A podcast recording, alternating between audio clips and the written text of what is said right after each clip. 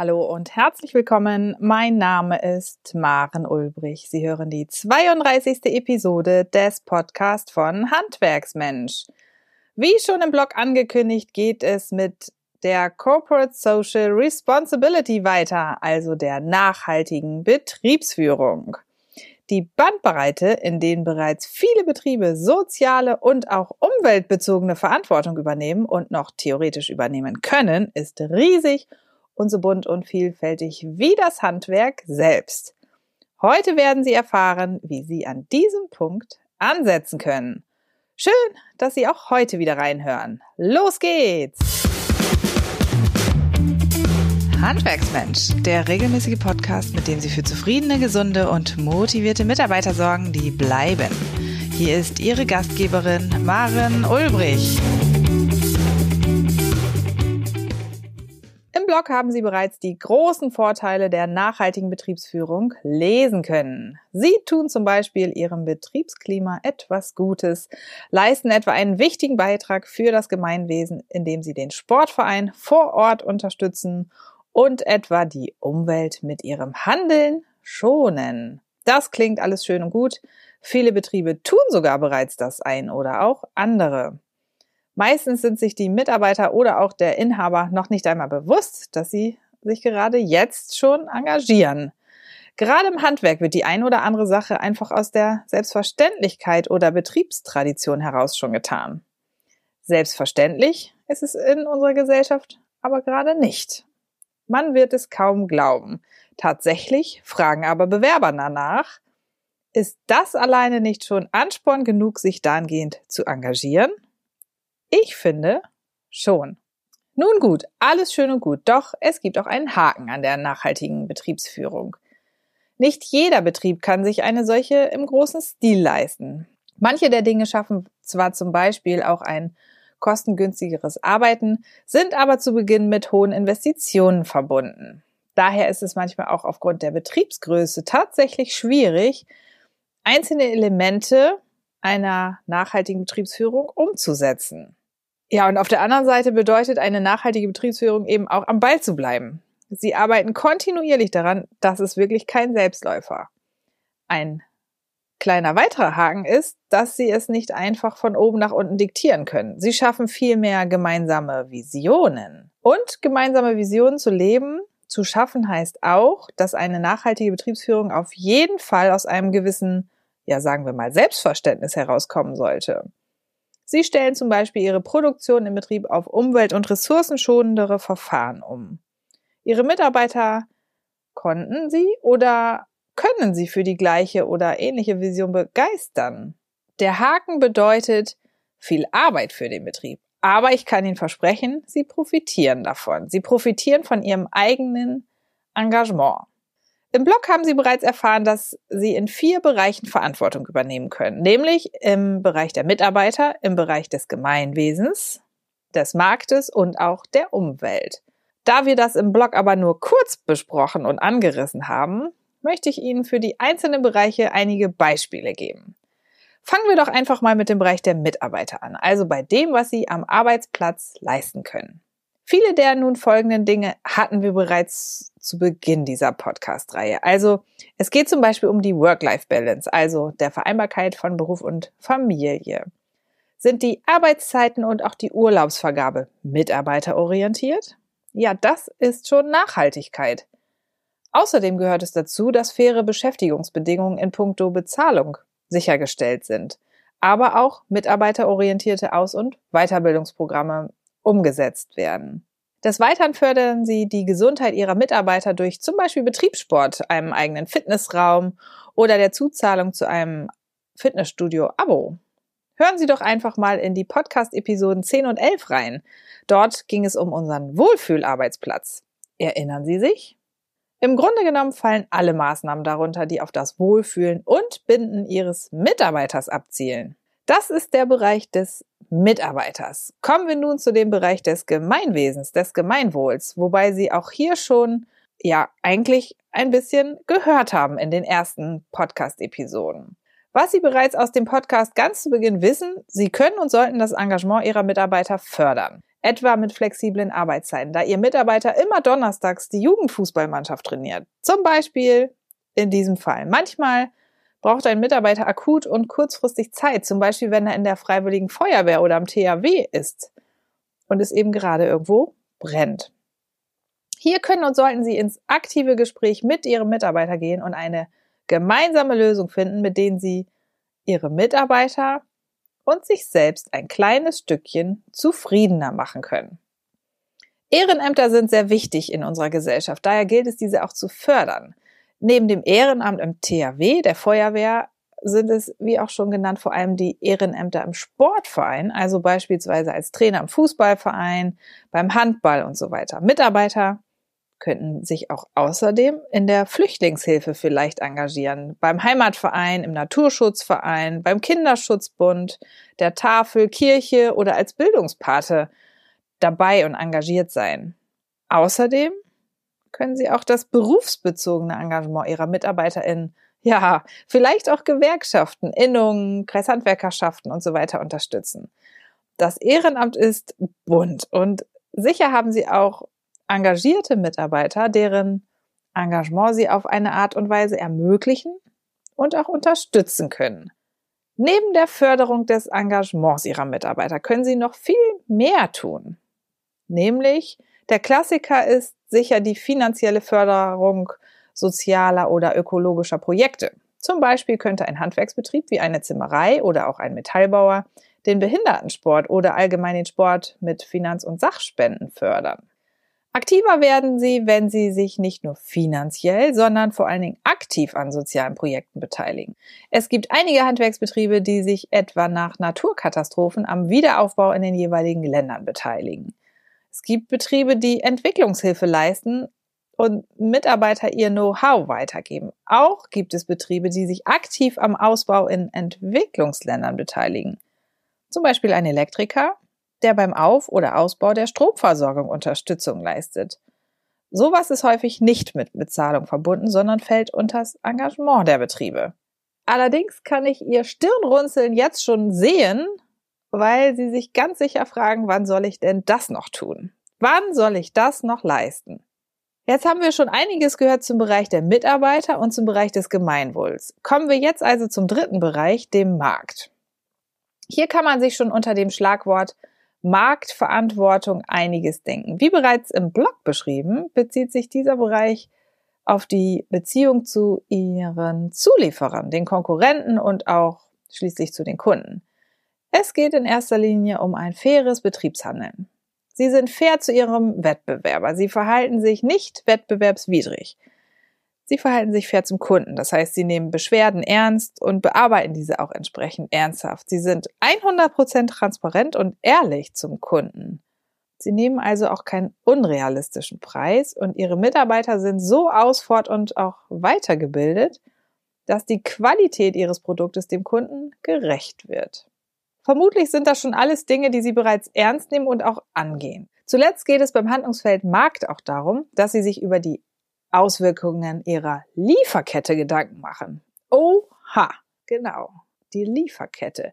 Für welche Firmen führen Sie etwa Aufträge aus? Woher kommen Ihre Rohstoffe? Welche Arbeitsbedingungen stehen dahinter? Werden vielleicht sogar Menschenrechte nicht eingehalten? Wenn Sie Zweifel haben oder vielleicht sogar wissen, dass die Rohstoffe nicht unter fairen Bedingungen gebracht werden, dann können Sie den Lieferanten vielleicht wechseln und zeigen, dass sie genau darauf Wert legen. Das ist gerade für die im Handwerk Thema, die etwa mit Holz oder vielleicht auch mit Metallen arbeiten. Da kommt auch gleich die Frage auf, ob sie mit Tropenholz oder nicht zertifiziertem Holz aus dem Ausland arbeiten. Also welche Umweltauswirkungen durch ihre Zulieferkette entstehen. Ja, damit kommen wir eigentlich auch schon zum vierten Bereich, der Umwelt. Sie können, wie gesagt, Ihre Lieferanten unter die Lupe nehmen. Recherchieren Sie dann etwa, woher die von Ihnen benutzten Rohstoffe wie Holz ursprünglich kommen. Welches Holz verwenden Sie? Muss es das Tropenholz sein oder kann es ein heimisches sein? Nachhaltige Schreiner beschränken sich zum Beispiel auf heimisches Holz, dessen kontrollierter Ab- und Anbau bestätigt wird. Sie tragen zum Umweltschutz bei, da sie sich einfach nicht an illegaler oder nicht nachhaltiger Abholzung beteiligen wollen. Ja, ganz wichtig ist es auch, zu kommunizieren, was sie da tun. Viele Menschen werden immer umweltbewusster und genau diesen ist auch eine solche nachhaltige Betriebsführung wichtig bei der Anbieterauswahl.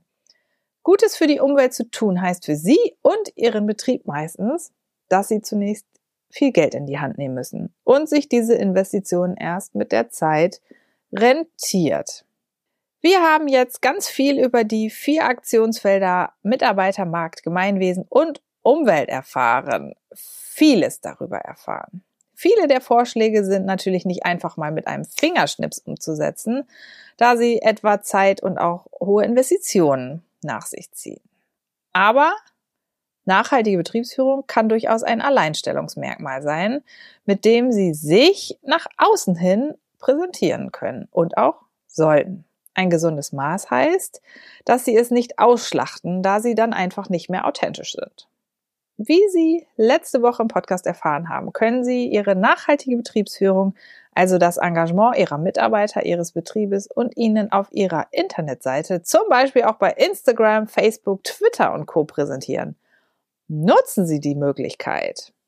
Darüber hinaus gibt es zum Beispiel auch die Möglichkeit, sich fördern zu lassen oder sich für Preise zu bewerben. Es gibt zum Beispiel das Unternehmen für die Region. Unternehmen-für-die-region.de. Das ist ein Verein, bei dem Sie öffentlichkeitswirksam Ihre Idee, Motivation und auch den Betrieb vorstellen können. Werden Sie doch einfach mal aktiv. Googeln Sie zum Beispiel mal das Schlagwort Corporate Social Responsibility, also die Abkürzung CSR in Verbindung mit dem Schlagwort Preis. Schauen Sie doch mal, was Sie da selbst tun können. Da die nachhaltige Betriebsführung häufig ein unbewusster, ja selbstverständlicher Teil des Betriebsalltags ist, müssen Sie sich nun bewusst werden, was Sie bereits tun, was aus Ihrer Sicht noch sinnvoll erscheint und wie Sie es umsetzen können. Zuletzt ist es auch wichtig, dass Sie das Engagement in die Welt hinaustragen. Tue Gutes und sprich darüber. Jeder kennt doch diesen Satz. Die nachhaltige Betriebsführung ist nicht losgelöst vom normalen Arbeitsalltag, sondern ja, quasi ein Teil davon. Folgendes Vorgehen empfehle ich Ihnen also. Als erstes machen Sie einfach mal eine Bestandsaufnahme. Worum geht es in Ihrem Betrieb? Welche Vision haben Sie? Was verstehen Ihre Mitarbeiter unter nachhaltiger Betriebsführung? Und natürlich, wie sieht's mit den Aktionsfeldern Mitarbeiter, Markt, Gemeinwesen und Umwelt aus in puncto Nachhaltigkeit? Am besten nehmen Sie jedes Handlungsfeld einzeln unter die Lupe und halten fest, welche Themen Sie hier haben. Zum Beispiel halten Sie beim Bereich Mitarbeiter Dinge wie zum Beispiel die Work-Life-Balance, die faire Bezahlung, Mitarbeiterbeteiligung, Fort- und Weiterbildung und so weiter einfach mal fest. Dann schauen Sie noch genauer, welche konkreten Aktivitäten hier stattfinden und wie Ihr Betrieb oder Sie sich dabei verhalten. Wenn es geht, dann beziehen Sie unbedingt auch Zahlen ein. Da nicht jedes Thema eines Handlungsfeldes die gleiche Relevanz hat, setzen Sie an den besten gleich zu Beginn Prioritäten von gering, mittel und hoch. Damit haben Sie auch gleich einen Überblick.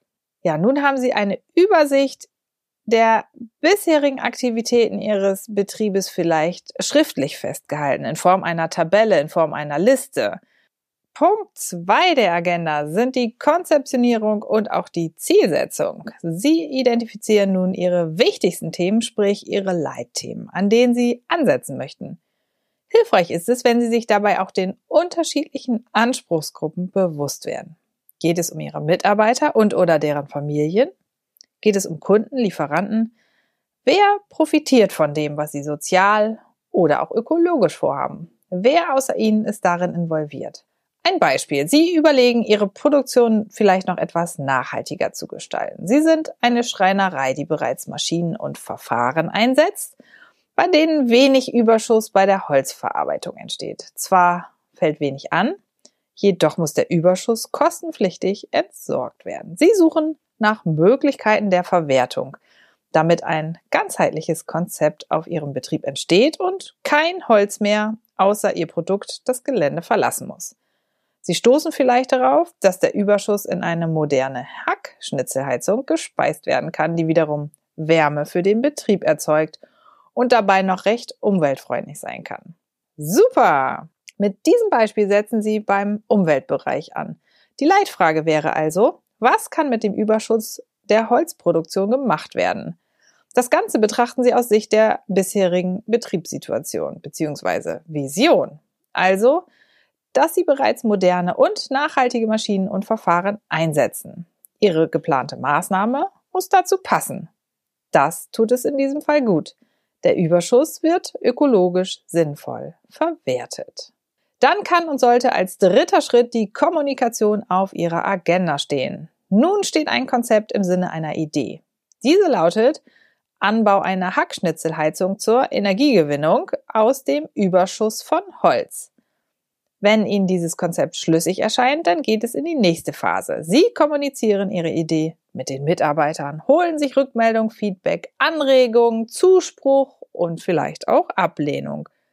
Gerade wenn es um mitarbeiterbezogene Änderungen in der Betriebsführung geht, ist das Urteil Ihrer Mitarbeiter wichtig, absolut wichtig. Sie sollten also die Stimme Ihrer Mitarbeiter ernst nehmen und auch berücksichtigen. Als viertes steht die Ableitung von Maßnahmen auf der To-Do-Liste. Ihre Mitarbeiter finden die Idee super oder haben noch Anregungen gegeben. Manchmal ist es natürlich auch anders und eine Idee wird verworfen, auch wenn bereits viel Zeit und Herzblut hineingesteckt wurde. Da die Idee soweit passt, kommen nun neue Fragen. Wer kann diese Maßnahme umsetzen? Sie setzen dann also für die verschiedenen Handlungsfelder beziehungsweise deren Themen Ziele fest. Natürlich smarte Ziele. Tatsächlich ist es schwierig, solche Ziele smart zu planen, aber geben Sie Ihr Bestes. Am Beispiel der Hackschnitzelheizung entlang würde sie etwas schauen, was alles gemacht werden muss. Eine Baugenehmigung muss vielleicht beantragt werden, da angebaut werden muss. Wie teuer ist so eine Hackschnitzelheizung? Wie groß muss sie sein? Welche Fördermöglichkeiten kommen in Frage? Sie planen also erstmal. Gegebenenfalls gehen Sie hier auch bei größeren Projekten wieder ins Gespräch mit den Mitarbeitern, um den Zwischenstand zu berichten, Herausforderungen zu besprechen oder auch Meinungen und Ideen zu bekommen. Und der letzte Schritt, das ist dann der fünfte. Sie führen die Maßnahme durch, soweit alles dafür sprach. Zum Schluss überprüfen Sie die Ergebnisse. Das alles ist natürlich ein ganz grobes Schema, welches in viele kleine Schritte aufgeteilt werden kann.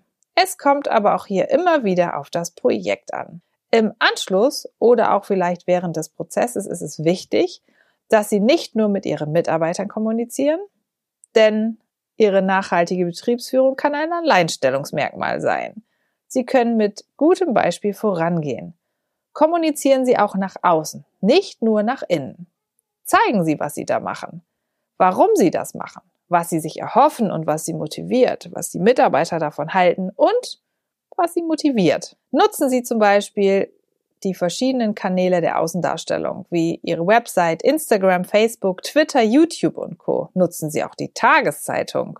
Hören Sie dazu gerne den Podcast der letzten Woche zur Außendarstellung.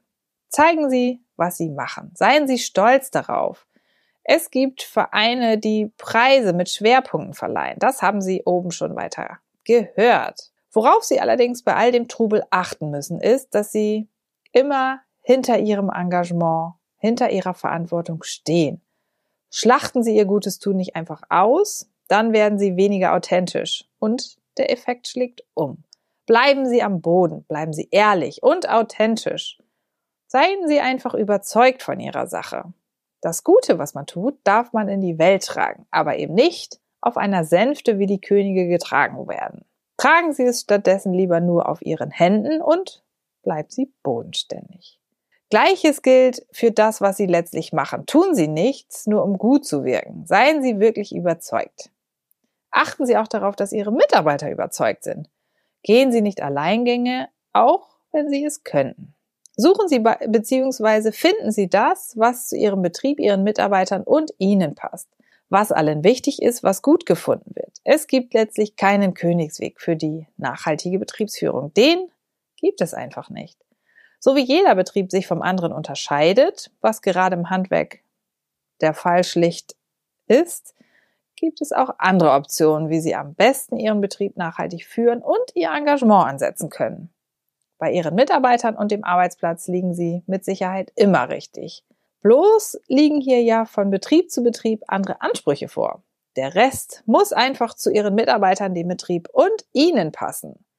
Wir sind am Ende der Podcast-Episode angelangt. Wir freuen uns über Ihre Kommentare, Fragen und Anregungen. Schauen Sie auch gerne auf handwerksmensch.de vorbei und bestellen Sie sich gleich das Buch Der stressfreie Handwerksbetrieb. Über unsere Social-Media-Auftritte im Netz können Sie weitere Einblicke in die Arbeit von Handwerksmensch bekommen. Dort finden Sie auch uns auf allen gängigen Plattformen wie Facebook, Instagram, YouTube und auch Twitter. In der nächsten Woche geht es ums Ausbildungsmarketing. In Zeiten des schlechten Rufs einer Ausbildung im Handwerk, dem demografischen Wandel und auch steigender Studentenzahlen haben viele kleine und mittelgroße Handwerksbetriebe wirklich Schwierigkeiten, ausreichend qualifizierte Bewerber für den Ausbildungsplatz zu finden. Ich sage ganz herzlichen Dank fürs Reinhören und bis zum nächsten Podcast. Ihre Maren Ulbrich. Noch viel mehr Tipps und Strategien für zufriedene, gesunde und motivierte Mitarbeiter erfahren Sie im Netz auf handwerksmensch.de.